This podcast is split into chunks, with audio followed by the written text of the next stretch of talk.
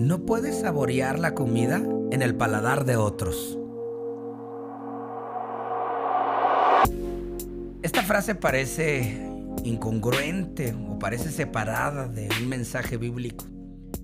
Sin embargo, es una forma de interpretar o de reflexionar en la Biblia, ya que es imposible tener una relación con Dios a través de la relación que otros tienen.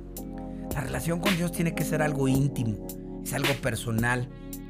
Por eso Jesús siempre nos invitaba a tener una relación con Él, de entrar al aposento alto.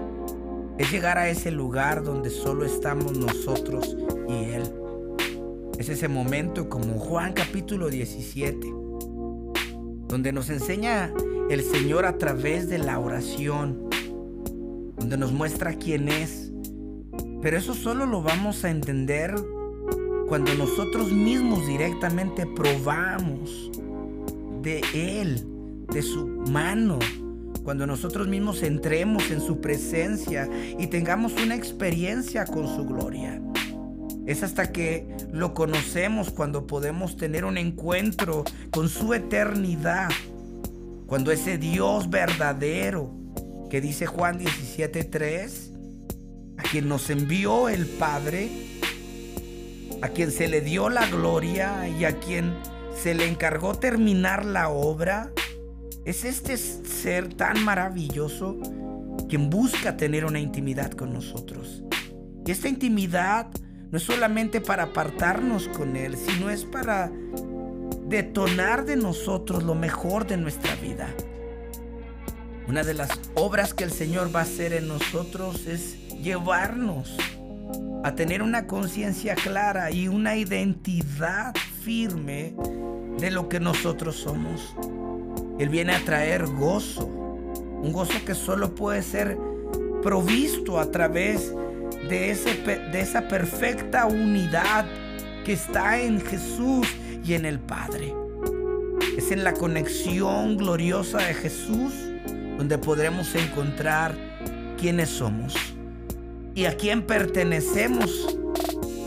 Solo en Él podemos descubrir el regalo de la vida. Juan 17, 7 dice, y ahora saben que todo lo que tengo es un regalo que proviene de ti. Es un regalo poder tener una experiencia, así como en los alimentos. Cuando alguien te platica del sabor de un alimento, puedes crear un sabor, una sensación en tu mente. Pero no es hasta que tú vayas y pruebes ese alimento cuando podrás saber realmente lo que se siente.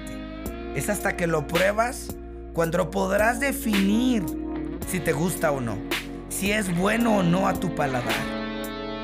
Es fácil, pero es muy peligroso creer de lo que otros prueban o de lo que otros dicen que sabe el platillo. Hasta que tú te sientes y lo pruebas, sabes si es algo que te va a gustar o no. No puedes decir qué tan bueno es Dios hasta que no tengas un encuentro con Él.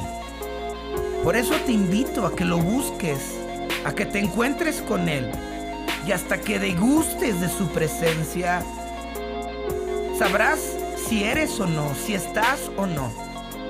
De hecho, cuando conectes con Jesús, vas a conectar con tu verdadera identidad. Y todas aquellas dudas que quizás has tenido en algún momento de si perteneces a este mundo, de si perteneces a esta nación o en la ciudad en la que vives, se revelará. Porque cuando conoces a Jesús, realmente te das cuenta de dónde vienes y a quién perteneces. Te invito a que pruebes a Jesús de manera personal y no a través del paladar de otros.